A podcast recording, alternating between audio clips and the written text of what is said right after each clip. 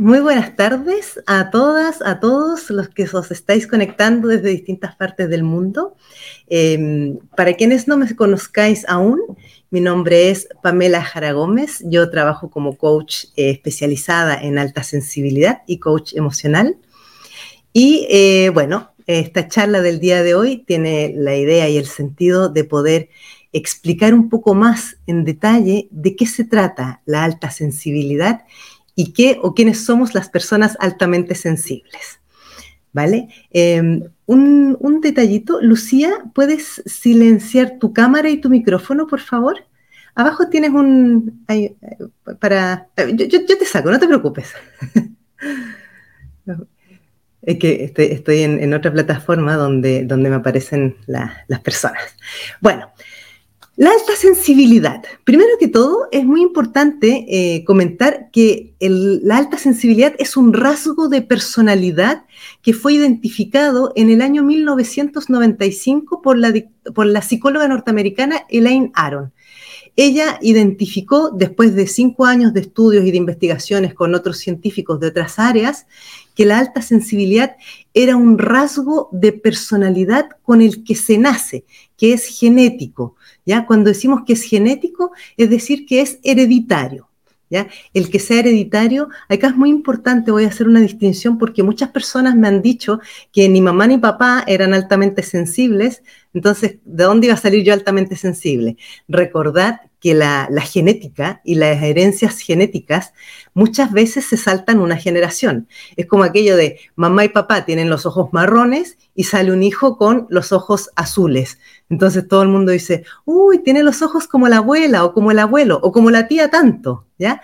Entonces lo mismo ocurre con la alta sensibilidad. A lo mejor mamá y papá no eran altamente sensibles, pero sí, por ejemplo, eh, una abuela, un abuelo, una tía abuela, ¿ya? Alguien de mi árbol genealógico. Eso como, como primera cosa importante. Entonces, cuando estamos diciendo que es un rasgo de personalidad, no es ni un trastorno, ni un síndrome, ni una enfermedad. Al no ser ninguna, eh, ningún problema, por así decirlo, de salud ni de salud mental, tampoco se puede ni sanar, ni eliminar, ni medicar. ¿ya? No es aquello que yo vaya al médico para que me dé medicación para superar o para dejar de ser altamente sensible. No funciona así. ¿Cómo funciona? ¿Qué es lo que caracteriza a la alta sensibilidad? Y es que el cerebro de las personas altamente sensibles tiene una actividad mucho más em, eh, como aguda o, más activa en el hemisferio derecho. El hemisferio derecho es donde se encuentra todo el centro de las emociones, de la creatividad, de la conexión con lo holístico, por eso que las personas altamente sensibles eh, tenemos tanta emocionalidad a flor de piel, ¿vale? Porque estamos con, nuestra zona, el área derecha del cerebro súper iluminado y súper activado. Otra característica eh, importante de señalar en las personas altamente sensibles es que tenemos una gran cantidad de neuronas espejo. De acuerdo a las investigaciones realizadas, nosotros tenemos más o menos el triple o tres veces más neuronas espejo que las personas que no son altamente sensibles. ¿Qué significa esto? Que las neuronas espejos son las encargadas del sentir lo que el otro siente, de la empatía y de la intuición. Por eso que también es muy característico que las personas altamente sensibles tengan una intuición muy elevada y seamos tremendamente empáticas. Empatizamos con todo, con todos. Yo muchas veces digo que empatizamos hasta con las piedras. ¿ya? Eh, ¿Qué otras cosas puedo comentar? Em, como el, hay, una, eh, frecuentemente se confunde o se, se nombran igual, en igual eh, forma la alta sensibilidad con la hipersensibilidad. Pues no es lo mismo. Esto es muy importante de tener claro que alta sensibilidad es muy diferente que hipersensibilidad. Tienen cosas en común, pero no es lo mismo. ¿Cuál es la gran diferencia entre la alta sensibilidad y la hipersensibilidad? Que la alta sensibilidad cuenta con cuatro rasgos característicos que son, em, que se dan los cuatro simultáneamente. Estos son la profundidad, en el procesamiento de la información, o sea, cuando nosotros algo nos, nos inquieta o nos preocupa o nos ha ocurrido alguna situación que nos ha dejado medio alterados, le damos vueltas y vueltas a las cosas hasta que le encontramos un sentido, encontramos la solución o lo podemos resolver. Mientras eso no ocurra, vamos a seguir ahí comiéndonos el coco infinitamente. Otra, de las características es la sobreestimulación y saturación sensorial, es decir, que nosotros, nuestros cinco sentidos están generalmente mucho más como, como activos o, más atentos al entorno. O sea, solemos tener eh, muy buen olfato o muy buen oído, muy buena vista. Cuando digo buena vista, no es que yo pueda leer de lejos, es que eh, nos fijamos mucho en cosas muy detallistas. Em, lo otro también es la alta empatía. Nosotros tenemos una empatía sumamente alta que es una de las principales razones de por qué las personas altamente sensibles sufrimos tanto por lo que pasa en el resto del planeta porque todo nos afecta. Basta que nosotros veamos un, vídeo o las noticias o nos enteremos de algo a través de las redes sociales, algo que es triste, que es doloroso, que, implica sufrimiento, para que a nosotros se nos parte el corazón, incluso podamos pasar varios días sin dormir o no poder quedarnos tranquilos por aquello que hemos visto o que, nos hemos enterado. Y finalmente está la sensibilidad a las sutilezas y a los estímulos sensoriales. ¿Qué quiero decir con esto? Es aquello de que nosotros hasta las cosas más pequeñas, más como insignificantes para otras personas, nos llaman la atención y nos emocionan. Y si vemos una florcita así silvestre, ¡oh, qué bonita la flor! Es como, yo, muchas veces digo que los paz somos los muy, muy y los tan, tan. ¿Qué quiero decir? Porque todo es muy, muy bonito y es tan, tan terrible. ¿Ya? Entonces, por eso que, que somos los muy, muy y los tan, tan. ¿Por qué? Porque todo lo vivimos con una intensidad muy, muy, muy grande. Esto, em, en, una ocasión yo escuché una analogía que me gustó mucho y era que decía que una persona normal, vamos a hacer una, metáfora, yo, soy, yo, yo uso mucho las metáforas para explicar cosas. Entonces, una persona normal tiene cinco capas de piel, ya, por decirlo de alguna forma. Entonces, cuando algo le toca en la capa superior, tiene que pasar mucho, o sea, tiene que ser muy fuerte y muy doloroso para que le llegue a la capa, a la quinta capa de abajo. Pero nosotros es como que tuviéramos una sola capa. Por eso que cualquier cosa que nos toca o nos roza en la superficie, enseguida nos duele. ¿Ya? E, e, esto es una, e, también es algo interesante a tener en cuenta. Entonces, diferenciando, como decía, la alta sensibilidad de la hipersensibilidad, los paz o las personas altamente sensibles, tenemos estas cuatro características muy marcadas. Repito, profundidad en el procesamiento de la información, sobreestimulación eh, y saturación sensorial de los cinco sentidos, alta empatía y sensibilidad a las sutilezas del entorno, ¿ya? Aquello de emocionarnos con un paisaje, con una puesta o una salida de sol, eh, con una mariposa, un pajarito, ¿ya? Todo eso. En cambio, las personas hipersensibles solamente pueden llegar a tener hasta tres de estas características, pero nunca tienen las cuatro. Y si tienen las cuatro es que son altamente sensibles, ¿vale? Una cosa también importante a tener en cuenta es que una persona altamente sensible nace desde, desde que nace, desde que llega a este mundo, es altamente sensible. En cambio, las personas hipersensibles se van haciendo, se van haciendo a lo largo de la vida y a partir de situaciones y experiencias traumáticas o con alto impacto emocional. Por ejemplo, abandonos, em, daños, maltratos, abusos, em, no, eh, falta de cariño, falta de cuidados, ¿ya? todas estas situaciones donde han habido muchas carencias eh, emocionales y sobre todo afectivas, pueden llevar a una persona a desarrollar la hipersensibilidad. ¿ya?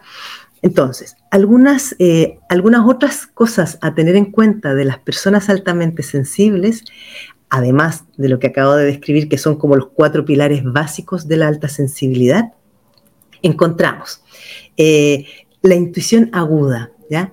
Las personas altamente sensibles somos súper eh, como intuitivas, como que percibimos cosas, bueno, lo de las energías las sentimos en todas partes donde estamos, por eso es muy frecuente encontrar por ejemplo, personas que trabajan con, con registros akáshicos o canalizadores o personas que tienen como, que, ven cosas, ¿ya? Eh, ¿Cómo se llama? Como, ay, se me fue la palabra. Vi, bueno, en fin, ya como, como visualizadores, no, no, no, es esa la palabra. Bueno, esto es muy frecuente, ¿por qué? Justamente porque esa, esa como capacidad está mucho más desarrollada en el hemisferio derecho del cerebro. Eh, otra, otra característica es que nosotros somos súper perfeccionistas y además autoexigentes. Entonces, este extremo perfeccionismo y autoexigencia muchas veces nos pasa factura. ¿Por qué? Porque nos cuesta trabajar en equipo. Y nos cuesta trabajar en equipo o trabajar con otras personas porque como nosotros somos muy perfeccionistas, esperamos que los demás también lo sean. Ahí, me aportaron la palabra, vidente. Muchas gracias. esa era la palabra que quería decir antes. ¿Ya? Em, entonces, el, perfeccionismo extremo y la autoexigencia nos lleva también a nosotros a muchas veces llegar incluso a niveles de estrés muy alto o a enfermarnos en un momento dado por los altos niveles de autoexigencia. Otra característica es que, dado todo esto que nos ocurre con la empatía y con la sensibilidad y las, emociones a flor de piel, es que nosotros siempre vamos a evitar los conflictos. Yo digo que nosotros somos los evitadores de conflictos. ¿Por qué? Porque cualquier situación de conflicto nos involucra necesariamente nuestras emociones y nos pone súper nerviosos, nos bloqueamos, nos paralizamos. Es como que quedamos así eh, out, o sea, quedamos fuera de circulación cuando estamos en una discusión o en una pelea, sobre todo si la otra persona está muy enfadada y levanta mucho el tono de voz.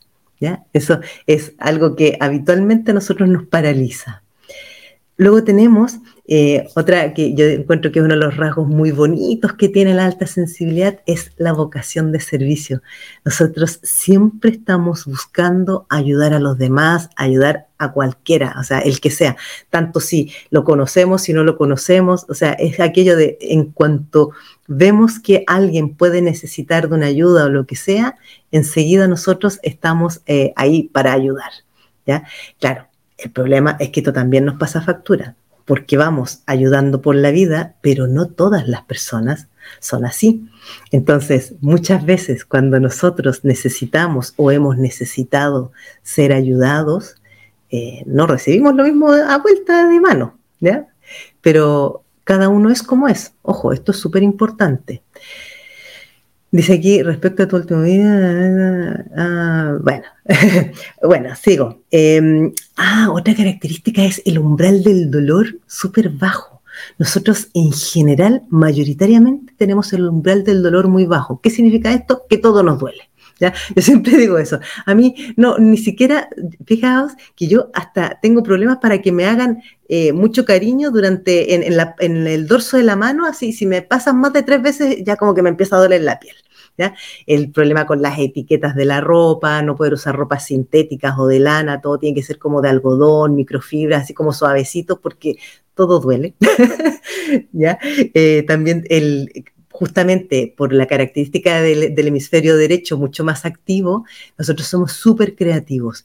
Y la creatividad no necesariamente tiene que ser que seamos buenos para eh, hacer música o pintar o dibujar. No, no, la creatividad puede ser en cualquier ámbito, incluso para cocinar, para ordenar la casa, para, para hacer ropa, para lo que sea. la creatividad es a todo evento.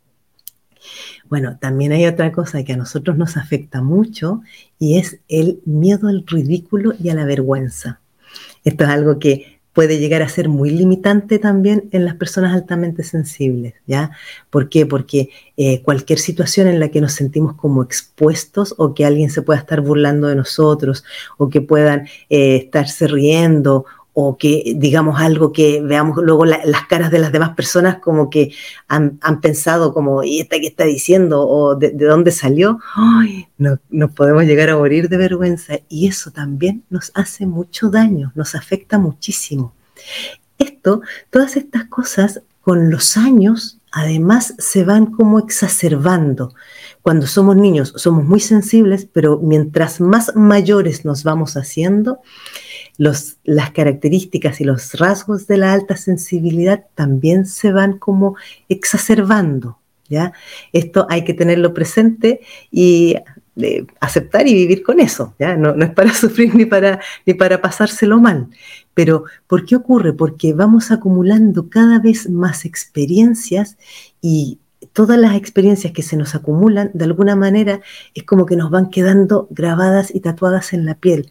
Entonces luego cosas que antes no nos afectaban tanto, con los años nos van a ir afectando mucho más también eh, es muy frecuente que las personas altamente sensibles seamos como de, de lágrima fácil, ¿ya? Así como que eh, por cualquier cosa se nos salen las lagrimitas.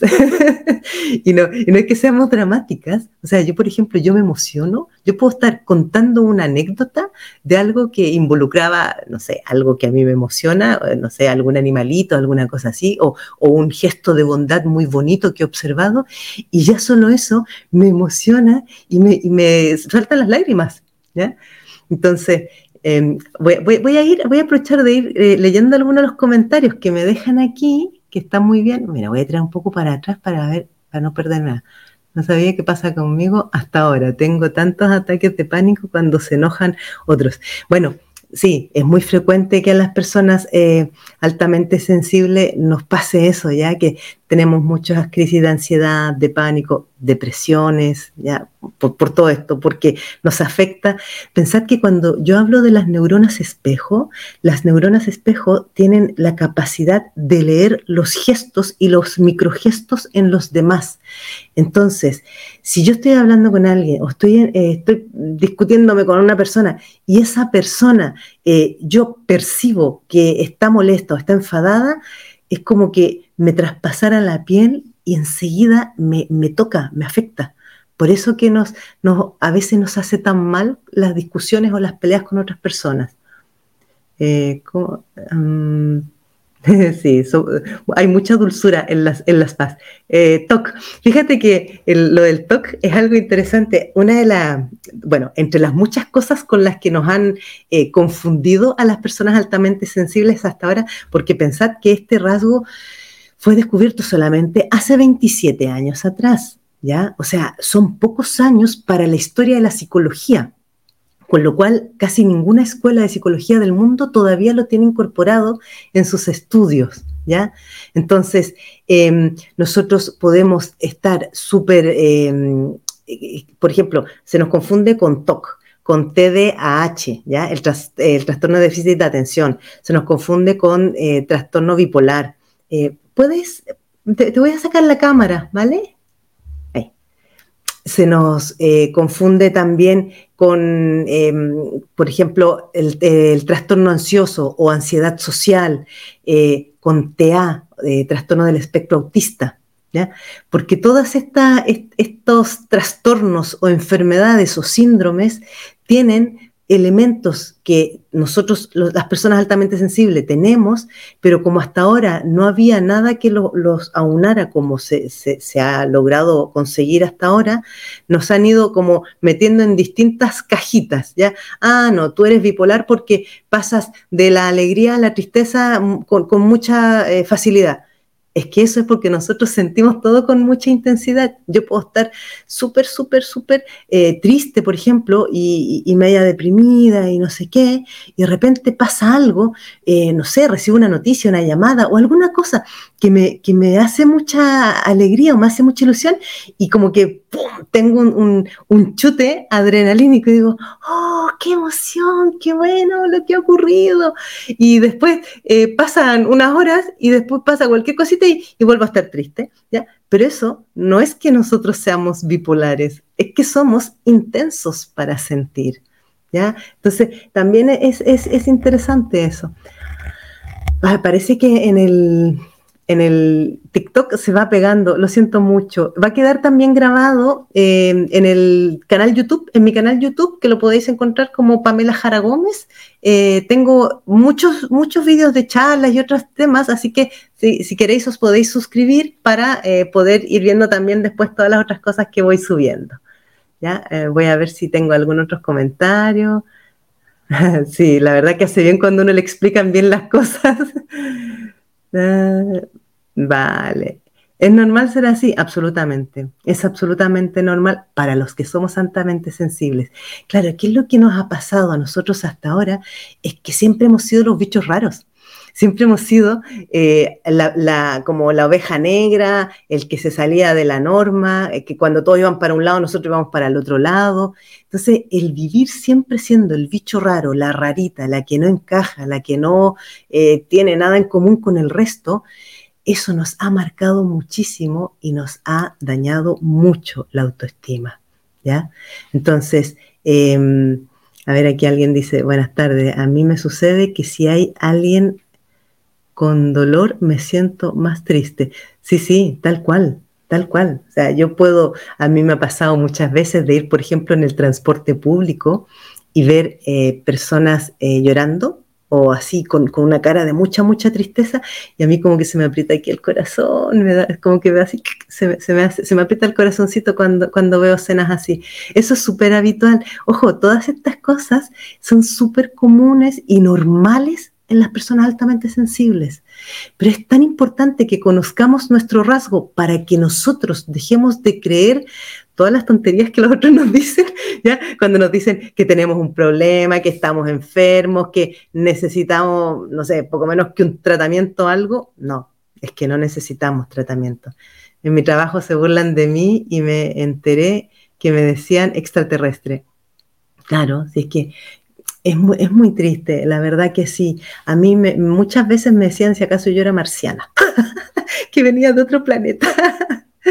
Pero mira, que al final eh, yo creo que una de las cosas más importantes es que nosotros cuando empezamos a conocer nuestro rasgo, ya es mucho más fácil que podamos entendernos si yo me empiezo y me puedo entender a mí misma, cuando otro me diga, oye, es que tú eres tan así, yo digo, sí, así soy efectivamente, pero si hasta ahora yo no me conozco muy bien y no sé que lo que a mí me pasa es parte del rasgo de la alta sensibilidad y no es que yo tenga un problema o que esté fallada de fábrica, entonces, claro, si yo creo que tengo un problema y, y, les creo todas las tonterías a los demás, cuando me digan, oye, tú que eres tan sensiblona, yo me voy a sentir mal, voy a decir, caramba, ¿cómo, cómo disimularlo? ¿Cómo, ¿Cómo hacer para que no se note?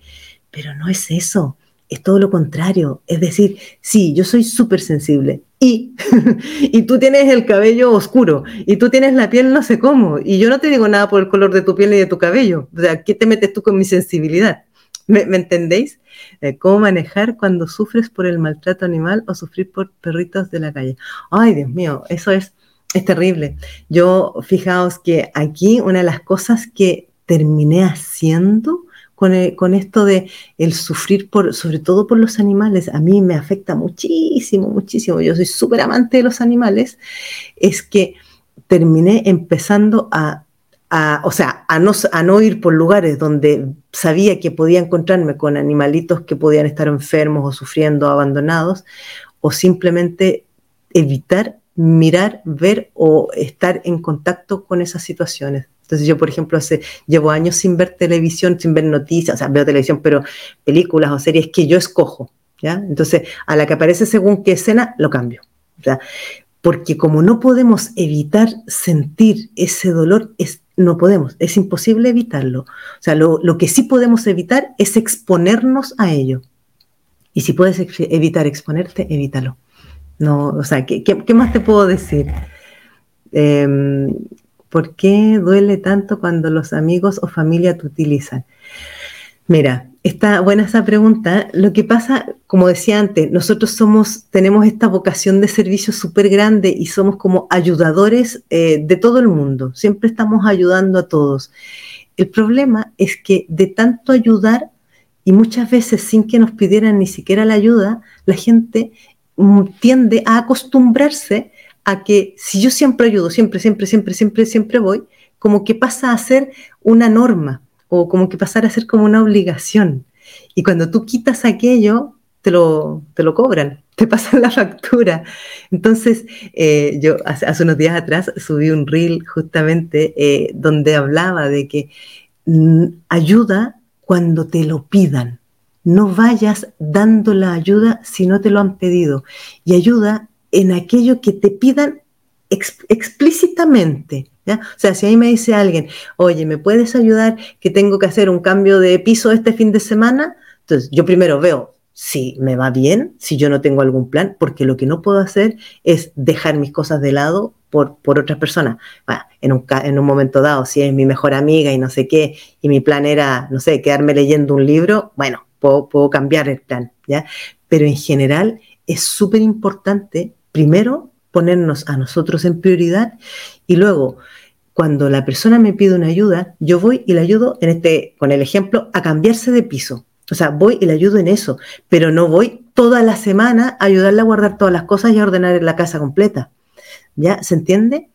Entonces, aquí una persona dice, estoy comenzando a poner límites y me he dado cuenta que a la gente ya no le agrado tanto como antes. Exactamente, eso es lo que pasa. Pero está muy bien para hacer un filtro de amistades y de gente cercana, a la que tú empiezas a poner límites y empiezas a decir, mira, cuando pueda hago tal, o no, eh, lamentablemente no voy a poder ayudarte en esto, o no me va bien, o no me gusta, o no quiero.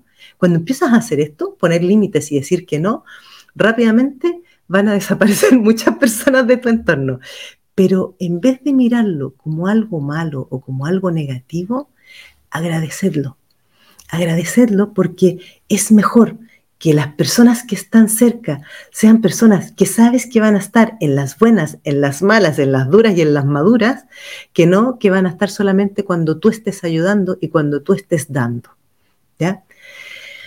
Vamos a seguir avanzando con otra de las, características. Bueno, también otra cosa que nos ocurre mucho a las personas altamente sensibles es que tenemos eh, como, hay como varios síntomas y enfermedades que son muy típicos o muy clásicos de, las PAS. ¿ya? Por ejemplo, para mí la, enfermedad eh, símbolo de la alta sensibilidad es la fibromialgia. ¿Por qué? Porque la fibromialgia me imagino que quienes la conozcáis sabréis que es una enfermedad psicosomática. O sea, si yo me voy a hacer todos los exámenes del mundo mundial, sale todo bien, pero me duele todo el cuerpo. ¿ya? Entonces, ¿a qué se debe esto? Es el exceso de dar, el exceso de hacer por los demás, el exceso de complacer los gustos y deseos de los otros y postergarnos a nosotros, incluso hasta el punto de olvidarnos de nuestras necesidades. Entonces así es como aparece la fibromialgia. Luego otro, otro típico eh, síntoma es las migrañas, las cefaleas, los dolores de cabeza, jaquecas. ¿Por qué? Porque como le damos mucha vuelta al coco, estamos dando vuelta siempre a las cosas y mientras le demos vuelta y no resolvamos, nos va a doler la cabeza. ¿Ya? Eso es, es, clásico. Si yo quiero que se me calme o que se me pase una, una migraña o un dolor de cabeza, tengo que ponerme en acción tengo que moverme, tengo que hacer algo. Si no hago nada, me va a quedar el dolor de cabeza. ¿ya? Eh, otro es el colon irritable o intestino irritable. También es súper habitual y es súper frecuente en las personas altamente sensibles. ¿Por qué? Porque es todo aquello que nos tragamos y que no acabamos de digerir. ¿ya? Entonces se nos va al, al intestino, se nos inflama el colon y también problemas gastrointestinales, ¿ya? O sea, dolores de barriga, indigestiones, estreñimiento, eh, o sea, y, continuamente nos duele la barriga. ¿Cuándo nos pasa esto? Cada vez que nos hemos tragado emociones que nos han afectado y no hemos expresado ni hemos dicho lo que sentíamos. Esto, esto también está súper mostrado y probado que todo lo que tragamos aparece como síntoma o como enfermedad. ¿ya? Recordad que todo lo que la boca no grita, el, cuerpo te lo muestra. ¿ya? Em, también tenemos muchas veces problemas de insomnio. Es muy similar con el tema de, los dolores de cabeza. ¿Por qué? Porque cuando le estamos dando muchas vueltas a las cosas, nos vamos a la cama, no desconectamos, lo que acaba pasando al final es que no podemos dormir. Así de simple. ¿ya? Em, voy, a volver a hacer una, revisión, a ver de comentarios si, hay alguna otra cosa que vayan diciendo. Lloro por todo, cosas buenas y malas. Sí, tal cual. tal cual. Eh, ¿Por qué tú no lo haces con ellos y no mereces que ellos sí lo hagan contigo? Ah, ¿Por qué tú no lo haces con ellos y no mereces que ellos sí lo hagan contigo? No, no, me queda del todo claro a qué te refieres. No sé si será a lo que explicaba antes de em, lo de ayudar a los demás, si, si es eso, por eso que yo muchas veces digo, o sea, si voy a ayudar, ayudo cuando me lo pidan, no cuando yo crea o considere que tengo que ayudar. Porque a veces, si yo ayudo sin que me lo hayan pedido, puedo estar equivocando el rumbo. ¿ya? Yo puedo mirar a una persona y decir, pobrecita, necesita eh, que, le, que le den, por ejemplo, que le den comida, pero en realidad la persona, si tú le das comida, se ofende. Este es un caso que yo conocí, por eso lo estoy diciendo. ¿ya? O sea, se ofende porque le has dado comida, porque en realidad lo que quería era el dinero. ¿ya? Por decir algo, un, ejemplo súper, súper sencillito. ¿ya? Saludos de Argentina, saludos. Me ofrezco sin que me pidan. A ver, no, no, alcanza a leer lo que decía. Ay, se me fue el, el mensaje. A ver, ahí, me ofrezco sin que me pidan ayuda y ya estoy cansada, he sido así toda mi vida. ¿Se nace así o te enseñan a ser así? Eh, buena, buena tu pregunta.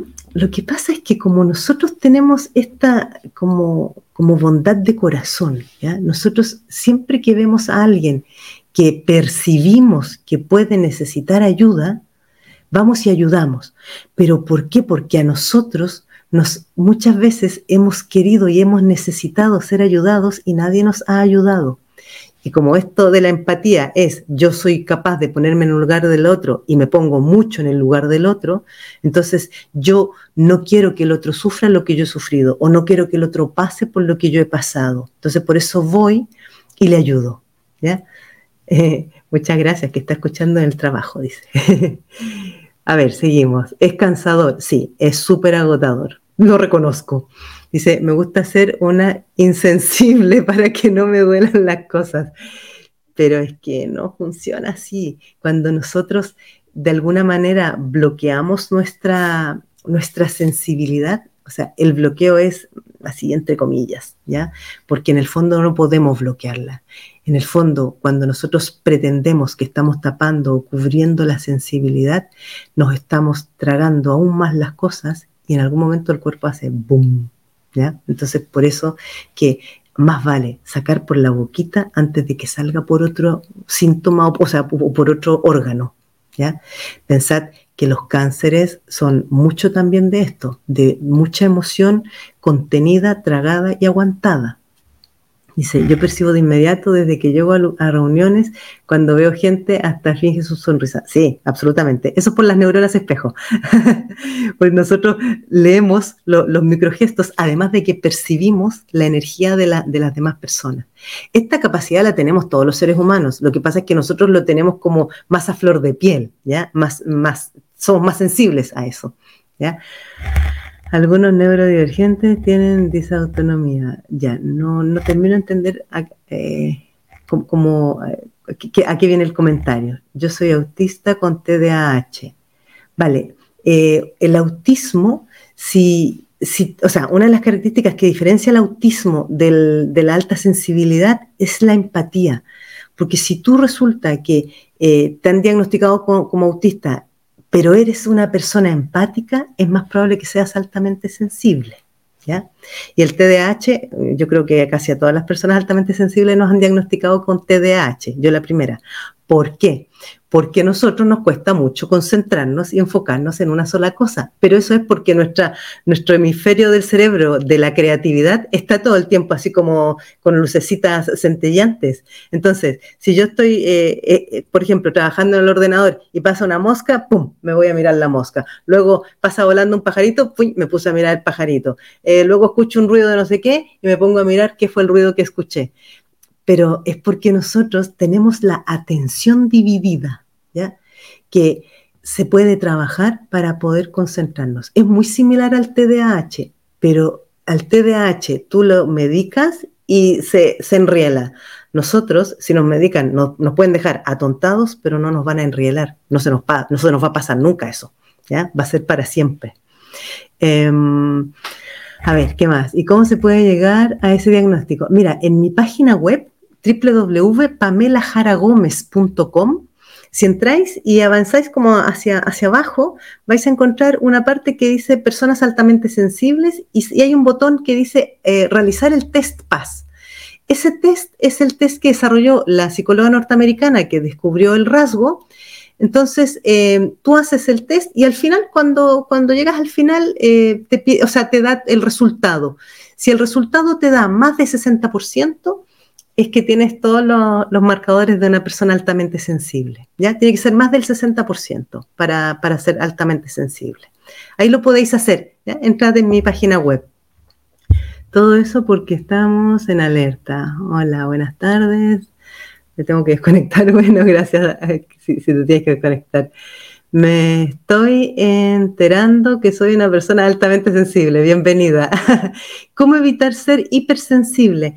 Eh, Pili, yo al principio explicaba la diferencia entre la hipersensibilidad y la alta sensibilidad. No es lo mismo. En cualquier caso, los hipersensibles con, con tratamiento eh, terapéutico y sanando sus traumas y toda la situación que les ha llevado a la hipersensibilidad, pueden llegar a sanarlo. Las personas altamente sensibles no lo sanamos porque no es una enfermedad para nosotros. Para nosotros es una condición, es un rasgo de personalidad Podemos aprender a gestionarlo. De hecho, justamente hoy terminé un curso que hice ayer y hoy día sobre eh, vivir eh, en paz siendo paz, así se llamaba el curso. También lo podéis encontrar em, en mi página web. El curso hasta mañana está a un precio de super oferta, está a 10 euros. Entonces, eh, en mi página web www.pamelajaragomez.com eh, podéis encontrar el curso si lo queréis comprar todavía hasta mañana a 10 euros, después va a estar a 25. ¿Ya? Y ahí en el curso yo doy una serie de técnicas, ejercicios prácticos para poder ir trabajando todas estas cosas porque yo todos estos temas habitualmente los trabajo y los trato en las eh, terapias individuales que realizo. Yo hago sesiones de coaching y terapia para personas altamente sensibles, trabajo sobre todo online, entonces ahí voy entregando todas las herramientas, todas las técnicas, tips, estrategias eh, para poder aprender a vivir mucho más en paz siendo paz. Luego, a ver, ¿qué más tenemos? Dice, suele ser algo muy doloroso porque eh, en ocasiones se sufre y otras veces se convierte en un único don. Bueno, eh, yo, digo que el don está siempre, pero sí, se sufre efectivamente. A mí, a mí también me, pasa mucho eh, de, haber situaciones que me hacen sufrir muchísimo, pero aquí es donde yo vuelvo a, a, insistir. Hay, bueno, que son las cosas que yo siempre voy enseñando y explicando cómo poder eh, dejar el sufrimiento de lado. Por ejemplo, una cosa que a lo mejor puede ser como una mirada un poco más, em, no sé si espiritual, por decirlo de alguna manera, es que cada, cada ser humano, cada persona tiene un propósito en la vida y un, y un por qué y un para qué. ¿ya? Entonces, si yo eh, estoy sufriendo por algo que veo que le ocurre a otra persona, es aquello de decir, vale, pero es su experiencia y yo no puedo intervenir en su camino. No puedo, eh, mm, o sea, no, puedo entrar a arreglarle algo porque esa persona a lo mejor necesita vivir aquello o pasar por eso para superarlo.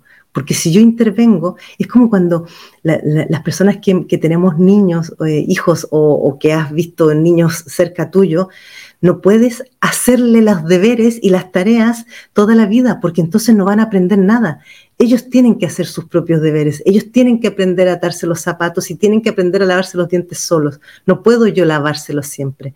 ¿Se entiende lo, que quiero decir, no? Entonces, por eso que hay que aprender a apartar. Y cuando es con el tema de los animalitos, yo lo, único, el único camino que he encontrado ha sido ayudar todo lo que puedo y hacer todo lo que puedo por ayudar a, otros animalitos eh, cuando he podido. hasta ahí podemos llegar o colaborar en, instituciones de ayuda de animales, cosas así. ¿ya? Voy a seguir mirando. Dice, algunas personas con TEA, eh, ADH y PAS presentan disautonomía. Ah, vale, estás aclarando lo que habías dicho antes.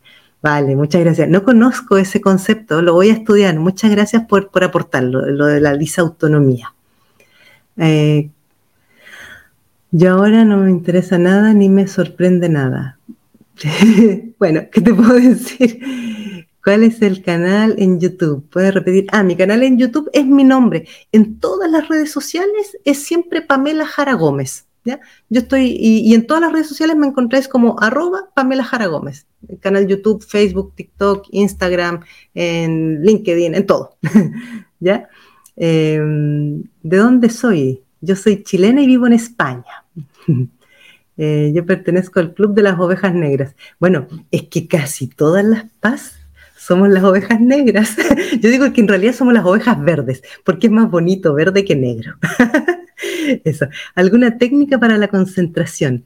Mira, eh, yo, yo te voy a, bueno, yo siempre comparto las cosas que a mí me han funcionado y que las he aplicado en mí y en todas las personas con las que he trabajado en terapia. Para concentrarnos, como nosotros tenemos esta atención dividida, yo siempre propongo eh, lo que sea que vayas a hacer, veste eh, como trabajando por, por trozos de tiempo, pero cortos. Es como decir, vale, me voy a sentar y voy a leer o voy a estudiar durante 15 minutos entonces, yo muchas veces, al principio sobre todo, lo que hacía era que me ponía eh, como, como alarmas, ¿ya? Entonces, 15 minutos. Y me sentaba a estudiar. A la que se me empezaba a distraer la neurona, como a los 5 minutos, decía, va, va, va, me quedan solo 10. Y, seguía, ta, ta, ta, ta, ta. Y a los 15 minutos paraba, me levantaba, me camino un poco, eh, no sé, si hace falta me voy a tomar un vaso de agua y vuelvo. Digo, ok, 15 minutos más. Cuando divides las tareas o las actividades que tienes que hacer como en parcelitas pequeñas, es mucho más fácil. Es mucho más fácil poder completarla, porque, por ejemplo, yo no sé si, a vosotros os pasaba, pero yo cuando estaba en el colegio y en la universidad, esas clases de una hora y media, para mí eran una tortura china, porque, o sea, a, a los 20 minutos ya estaba desconcentrada y estaba en Júpiter. O sea, me costaba una barbaridad poder mantener la concentración durante una hora y media. De hecho, jamás pude mantener la concentración durante una hora y media. Entonces, en la época en que yo estudiaba en la universidad, todavía se podían grabar las clases. Yo grababa las clases y después llegaba a mi casa y estaba dos horas transcribiendo lo que había grabado, porque no, no podía, no, no era capaz de mantener la, atención durante una hora y media, porque además es bastante, eh, eh, en general, los niños tampoco la pueden mantener una hora y media, así es que es muy brutal. El cerebro tiene una capacidad de concentración de 20 minutos y cada 20 minutos debería hacer una pausa la persona, aunque sean dos minutos. O mirar para afuera. Pero es recomendable escribir un diario Hoy es una súper buena eh, terapia esa. Yo, trabajo con ese sistema que, se le llama la terapia de escritura. Es muy útil, ayuda muchísimo, sobre todo cuando no, te, cuando no tienes con quién eh, sacar lo que te pasa por dentro, porque no se trata tampoco de ir eh, vaciando, disculpar la expresión, vaciándose de mierda, eh, entregándosela a otro, sino que es ir sacando todo aquello que nos afecta, que nos duele, que nos daña, que nos lastima. Escribirlo es súper, súper sanador. ¿ya? Para quienes no lo hagáis, os, recomiendo hacerlo. ¿ya? Dice, ah, Mi hija me dice mi mamá la rara. a mí, yo tengo un hijo de 19 años, cuando él tenía como 10 años, eh, eh, que ya estaba un poco más, había empezado a darse cuenta cómo era yo, me decía, mamá, es que a ti te falta maldad. y me hacía tanta gracia que me dijera, te falta maldad. bueno, dice, bueno, sí, se sufre mucho, que es lo que decíamos. Mm, dice, bueno, llegué recién porque ¿Por qué se dice es la oveja negra, chicas? Si alguien me resume. Ah, lo de la oveja negra es porque nosotros somos distintos a todo el resto. Por eso se dice que somos la oveja negra. ¿ya? Eh, cuando una persona llora, yo no reacciono, solo miro. Bueno, hay una cosa, eh, puede ser, Mónica, que a lo mejor no tengas eh, el rasgo de la alta sensibilidad, porque una de las cosas que es muy, muy notable en las personas altamente sensibles es la alta empatía es aquello de no poder, de no poder aguantar la emoción cuando vemos a otra persona emocionada, ¿ya? Entonces, quizás puede que tú seas una persona hipersensible, si que, bueno, no sé si has visto desde el principio del programa cuando hice la diferencia entre hipersensibilidad y alta sensibilidad, pero como os comenté, el, programa luego va a quedar grabado en mi canal de YouTube. ¿Ya? Lo podéis encontrar ahí, el canal de YouTube eh, Pamela Jara Gómez para quienes os hayáis perdido el, principio. Eh, altamente sensibles es igual a personas altamente empáticas. No, No. La, la alta sensibilidad es un rasgo de personalidad. ¿Vale? Si tú no tienes claro si eres una persona altamente sensible o altamente empática, puedes hacer el test PAS que está en mi página web www.pamelajaragomez.com y ahí eh, entrando en la página de inicio, avanzando hacia abajo, está el test para que lo, podáis hacer todas las que tenéis duda de si sois o no todavía altamente sensibles. Me canso estar sensible, generalmente lloro siempre. Sí, sí, sí, así es. Ah, yo llevo dos sesiones y me ha cambiado de la visión. Ah, muy bien. yo odio cuando se dice a mi hija eres muy sensible como algo negativo. Sí, fijaos que eso es muy triste, la verdad, porque nosotros eh, como sociedad se ha demonizado la sensibilidad durante siglos. O sea, eh, llevamos, yo creo que muchos, muchos cientos de años en los que la sensibilidad ha sido asociada a debilidad y ha sido asociada a personas que no son capaces de sostenerse, a personas que se quiebran, que se rompen. Entonces, por eso que hasta el día de hoy, tristemente, cuando nos ven sensibles, piensan que somos débiles o que eh, tenemos algún problema y casi como que quita, quita, no me quiero contagiar como si fuera tiña la sensibilidad, ¿vale?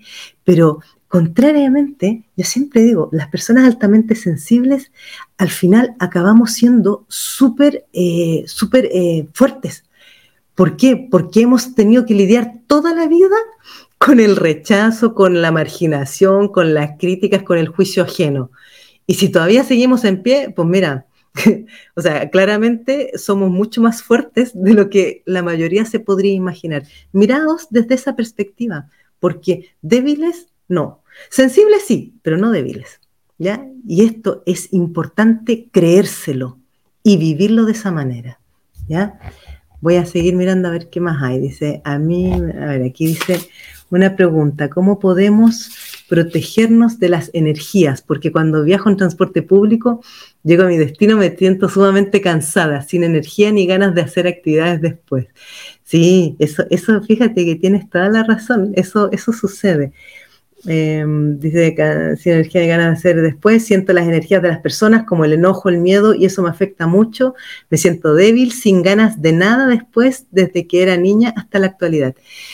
Yo para esto, pues yo me pasé más de 20 años haciendo, buscando terapeutas que me ayudaran a, mí a sanar. Hasta que no pude sanar, no, no, no empecé a trabajar yo como terapeuta. Una de las técnicas que yo descubrí, esto cuando en, en, una de mis pasadas haciendo yoga, practicando yoga, era cubrirme con un manto de energía. O sea, yo cuando voy a lugares donde hay muchas personas, como que eh, justo antes de entrar me, detengo y, me, visualizo cubriéndome con un manto de energía, que puede ser un manto de energía blanca o lila. ¿ya? Hay muchas personas que la energía lila les ayuda mucho. Entonces, eh, cubrirte con este manto de energía y repetirte que ese es, tu, es, tu, es como tu, escudo protector energético.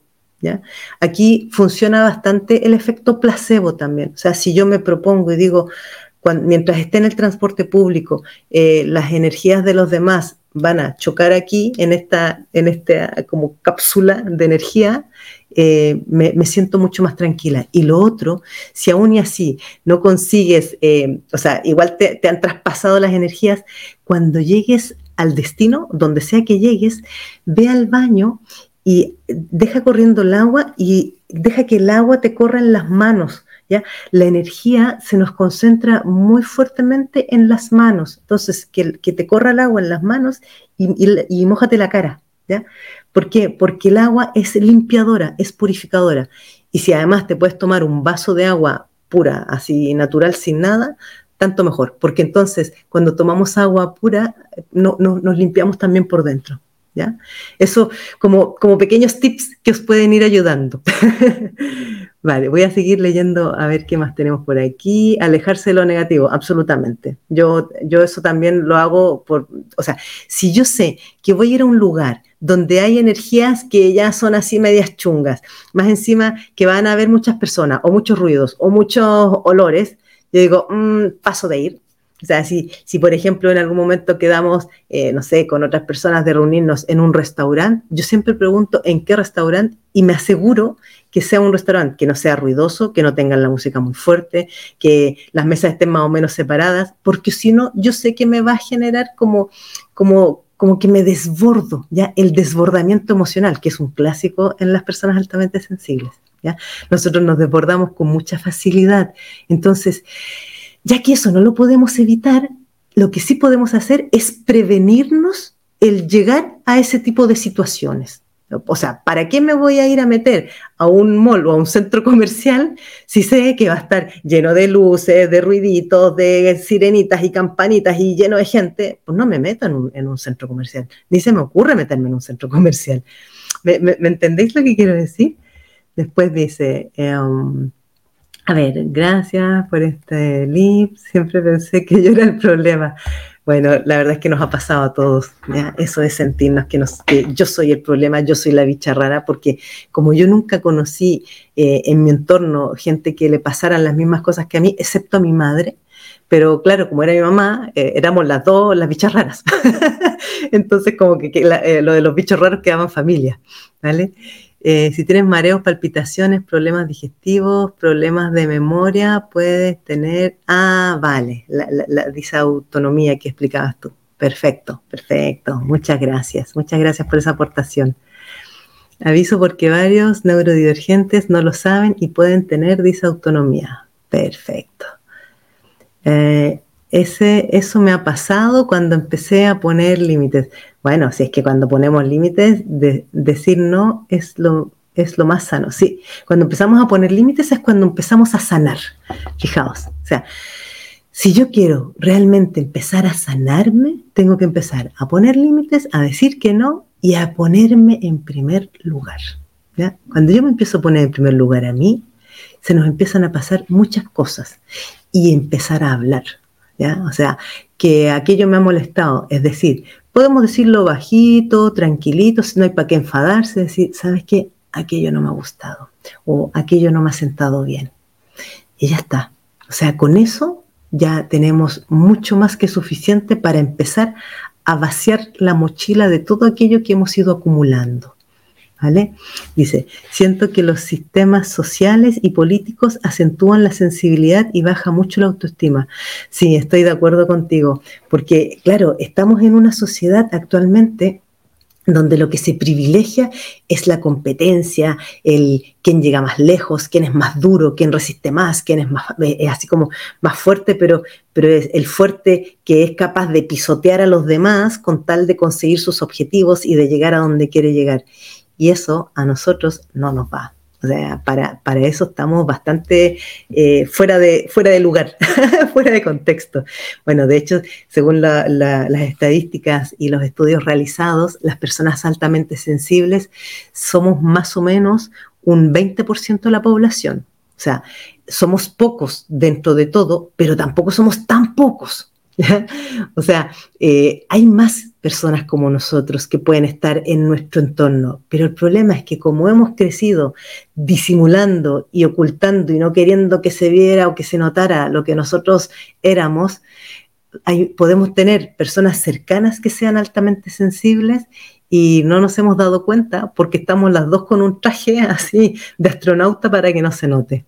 Entonces, cuando yo empiezo a mostrar mi sensibilidad y empiezo a aceptarla con, humildad, pero también como con coherencia, es decir, hey, yo soy una persona altamente sensible y a mí me afectan estas cosas, primero, todo el mundo se va a incomodar, pero después de un tiempo va a ser como aquello de, ah, vale, o sea, ahora te entiendo, ahora, ahora puedo entender por qué tenías esos comportamientos tan raros, a mí me lo han dicho, ¿vale? A ver, aquí había una persona que me había puesto, mi pareja me dice, ¿cómo puedes llorar por eso? Llora por algo importante.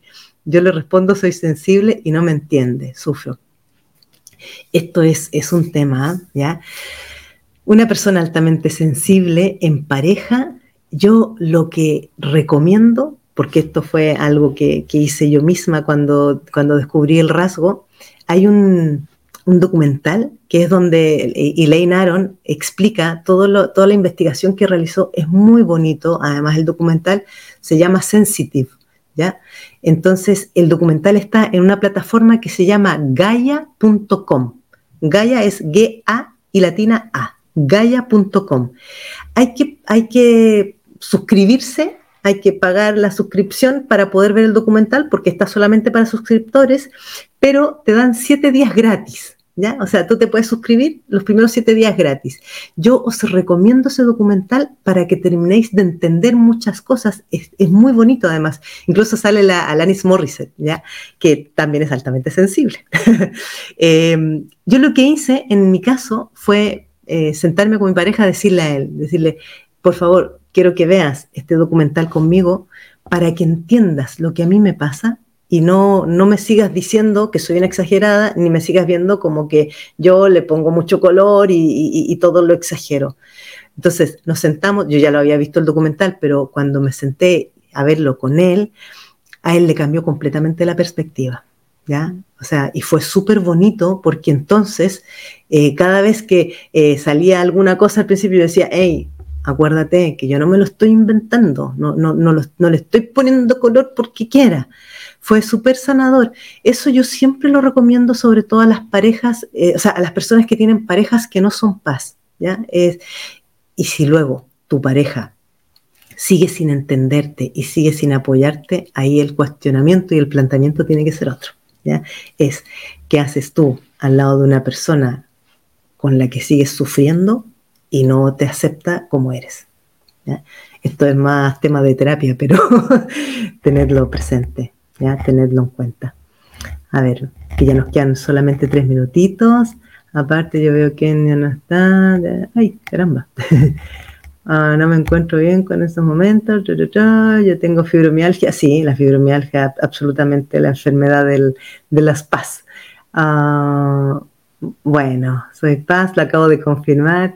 Bueno, eh, como ya estamos terminando, recordaros, eh, quienes queráis confirmar o estar seguros de que sois paz, podéis entrar en mi página web, ¿ya? www.pamelajaragomez.com, ahí está el test paz que lo podéis hacer. Eh, también podéis ver, está, ya está disponible el curso Vivir en Paz siendo paz que hice el día de ayer y el día de hoy, esta tarde. Em, el curso está eh, a, precio super oferta a 10 euros hasta mañana solamente. ¿ya? Eh, después ya el, precio normal eh, va a estar en 25 euros. Y em, bueno, también como os decía, yo trabajo como coach especializada en alta sensibilidad, coach y terapeuta especializada en alta sensibilidad. Si en algún momento alguien quisiera trabajarse a nivel más personal, más individual, podéis contactarme eh, a través de cualquiera de las redes o de mi página web. En mi página web yo tengo un, link, cuando uno recién entra hay un botón que dice reserva tu primera cita eh, gratis. ¿ya? Yo ofrezco una primera cita de 20 minutos gratis para las personas que quieran iniciar procesos terapéuticos para que nos conozcamos, me expliquen qué temas les gustaría trabajar, lo que quisieran eh, poder sanar y bueno, entonces por eso ofrezco esa primera cita gratis. Quienes estéis interesados podéis entrar en mi página web y ahí la, lo veréis. Comentaros también, si es que os interesa, yo eh, tengo un, primer libro que he publicado que se llama Más autoestima, menos culpas. ¿Ya? Este libro está escrito como un manual de autoterapia para el empoderamiento personal, o sea, está eh, con, con, muchas Em, indicaciones, hay ejercicios, hay, hay técnicas, herramientas, estrategias para ir empoderándonos, para poder fortalecer nuestra autoestima, para soltar las culpas y para poder seguir adelante. Yo lo escribí siendo paz, por lo tanto es súper recomendable para las personas altamente sensibles. El libro lo podéis encontrar en España, en mi página web, la que ya cité, www.pamelajaragomez.com, y en el resto de Europa, eh, Estados Unidos y México está en Amazon, y en América, el resto de América está en la página buscalibre.com. ¿ya? También está en formato de ebook en Google Books. Eh, si, si alguien os interesa. Bueno, eh, ¿Qué más deciros? El, mañana lunes, yo todos los días lunes hago un programa en directo, en live también, que se llama Transforma tu vida. El programa dura 30 minutos y cada semana trabajo algún temita siempre en el contexto de lo emocional, el crecimiento personal, el desarrollo, el empoderamiento. Entonces, el tema de mañana es vivir el duelo, para quienes queráis conectaros también. ¿Ya? Eh, bueno, eso es todo. Muchas gracias a todos los que estuvisteis presentes. Muchas gracias por comentar, por compartir, por eh, por hacer comentarios, porque a, mí me, ayuda mucho y me es muy entretenido poder ir respondiendo los comentarios que van diciendo. Así que agradeceros vuestra, vuestra presencia y nos estaremos viendo pronto, próximamente, los que se, queráis conectar mañana y eh, si no, en las próximas semanas ya iré haciendo más, eh, más, eh, charlas en, directo. ¿ya? no sé si hay alguna última cosita que alguien quiera aportar. Ah, ¿A qué hora es mañana? Ah, buen detalle. El, programa de mañana es a las 20 horas de España, es 16 eh, horas de Chile y Argentina, 13 horas México, Estados Unidos, 14 horas Perú y Colombia. ¿Ya? Em, bueno, como siempre, también todos esos programas van quedando grabados en mi canal YouTube, o sea, van, sí, van quedando almacenados en mi canal YouTube y también en Spotify. ¿Ya? En Spotify que tengo, está en formato de podcast, a quienes os interese. Eh, muchas gracias. De Zacatecas, de Zacatecana. Saludos. Ya. No, no es fatal ser así. Aquí una persona dice que es fatal ser así. No, es bello, es súper bonito. Tienen que reencontrarse con vosotros mismos. Eh, en el curso este que os estaba hablando, que hice ayer y hoy día, em, yo transmito muchas cosas para que terminéis súper empoderados, así como amando la alta sensibilidad y amando vuestro rasgo. Porque es algo de lo que hay que sentirse orgulloso y súper feliz, pero en ningún caso negarlo, rechazarlo o no querer ser eso, ¿ya? Yo os invito a, aceptaros, a abrazaros y a amar esa parte de vosotros mismos, ¿ya? Sí, mira, aquí dice, somos ángeles, pero no nos perciben así. No importa, basta que tú lo sepas. Basta que tú te sepas que eres un ángel y eso es lo único que necesitas. No busquéis la aprobación de los demás, no la necesitáis. La única aprobación que necesitáis es la de vuestro corazón y la de vuestra alma. Todo lo demás es circunstancial. Recordad que las personas ven desde, desde el filtro de, su, de sus experiencias. Si una persona no ha vivido y no sabe lo que es la alta sensibilidad, jamás nos va a poder comprender porque no tiene los elementos ni las herramientas para entenderlo. ¿ya? Es aquello de, si yo nunca he, comido chocolate y me dicen, ¿te gusta el chocolate? No puedo decir si me gusta o no me gusta, no puedo decir si es malo, porque no lo he probado. ¿ya? ¿Me, entendéis lo que quiero decir, verdad? Bueno,